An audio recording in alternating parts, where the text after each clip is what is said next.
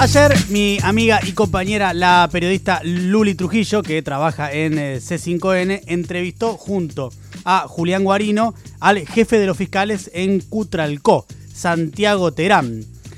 En el previously de esta entrevista, Terán había dado otra en FM Fuego y allí había afirmado que las mujeres se armen para defenderse de sus agresores.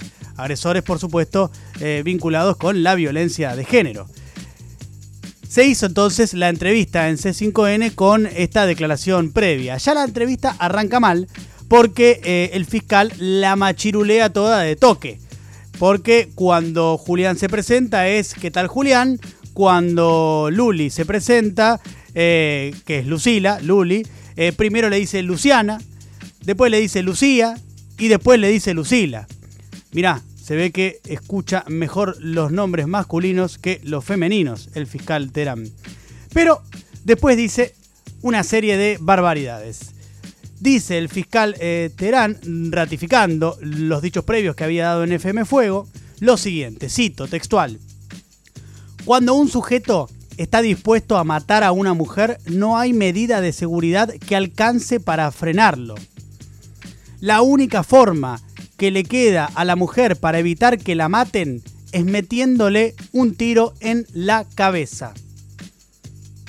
Obviamente, frente a esta barbaridad, Luli le apunta que, por ejemplo, el personal de las fuerzas de seguridad tiene armas de fuego en sus hogares y que se han dado eh, igual muchos femicidios por parte de personal de fuerzas de seguridad y que la mujer que tenía que defenderse, obviamente no pudo defenderse con un arma.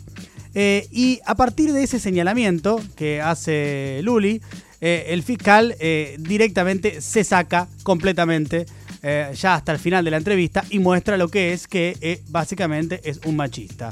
Le pregunta a Luli, ya medio enojado, ¿vos estás casada? Sí, le responde Luli. Si el tipo que está con vos es un violento y vos tenés un arma, ¿la usás o no la usás? Pero así empieza a decírselo eh, gritándole a eh, Luli. Obviamente, y lo bien que hace, Luli se rehúsa a responder porque esta pregunta es una trampa. ¿Qué hace un fiscal preguntándole a una periodista mujer si eh, en el hipotético caso que su marido fuera un violento, si ella debería, usaría un arma y le pegaría un tiro? Es correcto la decisión de Luli de no responder a esa pregunta. Pero el fiscal se enoja más todavía, porque Luli no quiere responder esa pregunta y le empieza a gritar, le sigue gritando, diciéndole, contestame por sí o por no, contestame por sí o por no, ¿vas al cementerio o matás? Le dice el fiscal. Y agrega, vos sos muy torita para gritarle a cualquiera, conmigo no te vas a hacer la torita. Típico de Machirulo, el de conmigo no vas a, típico, de manual. Luli, frente a esta sucesión de agresiones, eh, le responde al fiscal lo siguiente. Entiendo que usted, como representante de la justicia, lo último que podría hacer ante una mujer violentada es preguntarle eso. Porque de esa manera está decidiendo que la que tiene que pelear por su vida y la que tiene que arriesgar y gatizar un arma es una mujer víctima de violencia de género. Y eso no corresponde. Y es un deber de la sociedad y de la justicia protegerla. La mujer no tiene por qué andar con un arma. La mujer no tiene por qué andar con un arma, es función de la justicia protegerla. Mejor que Luli no lo podría decir eh, yo. Acto seguido, después de esto, el fiscal sigue indignado, enojado, porque quien lo está eh, cuestionando con preguntas eh, pertinentes es una mujer y eso evidentemente no, no lo tolera. Por lo tanto, sigue muy enojado. Luli le pregunta al fiscal si eh, la ley eh, Micaela, eh, él, si en algún momento fue a alguno de, las, de los cursos de la ley Micaela, que básicamente es una ley que fue sancionada hace poquito más de año y medio y que tiene como objetivo que todos los funcionarios de todas las dependencias del Estado se formen en perspectiva de género. El fiscal responde que sí, que más o menos hace cuatro años lo cual es obviamente falso, porque si la ley se sancionó hace poco menos de dos, mal pudo haber asistido a uno de los cursos, eh, a una de las charlas hace cuatro años, o sea que ahí está mintiendo. Pero em, para, para cerrar la entrevista en sí y después hacer algunas reflexiones, vayamos a de qué hablamos cuando hablamos de justicia patriarcal y qué es un femicidio, porque para algunos parece que no es tan fácil de entender qué es un femicidio, pero mejor que explicarlo yo, que lo explique Luli que representantes de la justicia den como solución portar un arma o aprender artes marciales y que ante la pregunta de una periodista mujer, porque no te lo hizo a vos, Julián, la pregunta de qué harías si un delincuente entra a tu casa a robar, pero a mí sí me planteó qué harías si mi marido me está por pegar un tiro.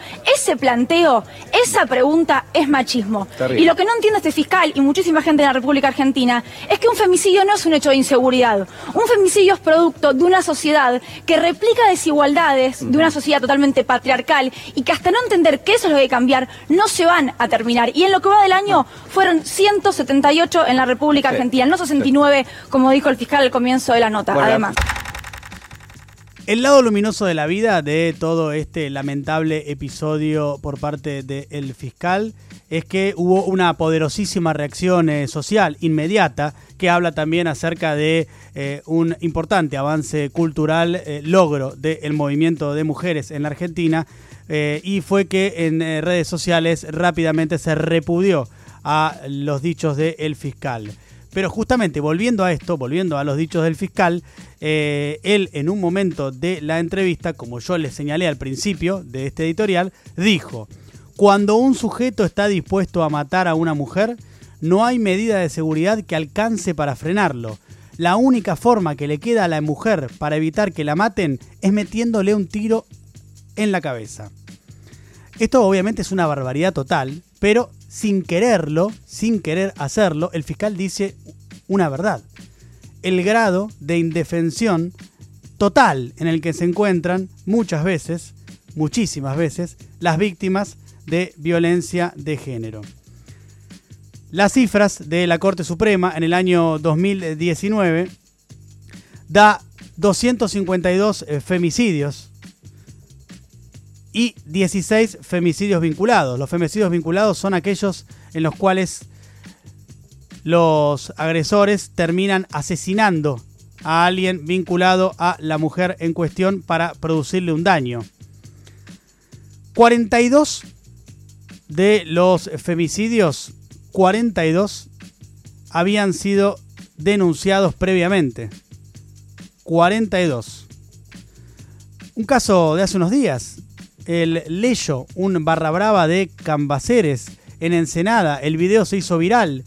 Su expareja, que tiene eh, una. Pidió una orden eh, de restricción perimetral, se la dio la justicia. Es decir, que este delincuente, el Leyo, no se le podía eh, acercar. Sin embargo, se le acerca, va a la casa. Esta mujer logra avisarle a la policía. La policía llega. Llegan cinco efectivos policiales. Cinco efectivos policiales.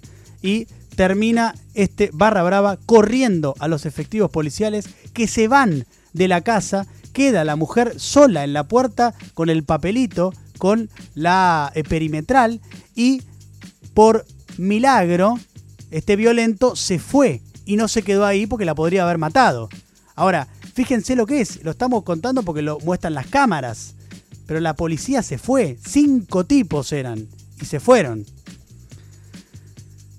El fiscal Santiago eh, Terán dijo entonces, cuando un sujeto está dispuesto a matar a una mujer, no hay medida de seguridad que alcance para frenarlo. La única forma que le queda a la mujer para evitar que la maten es metiéndole un tiro en la cabeza. Nosotros, inspirados en el vigoroso movimiento de mujeres, decimos, cuando un sujeto está dispuesto a matar a una mujer, tiene que haber medidas de seguridad y jurídicas que alcancen para frenarlo. Porque ese, preservar la vida, es el rol principal de un Estado.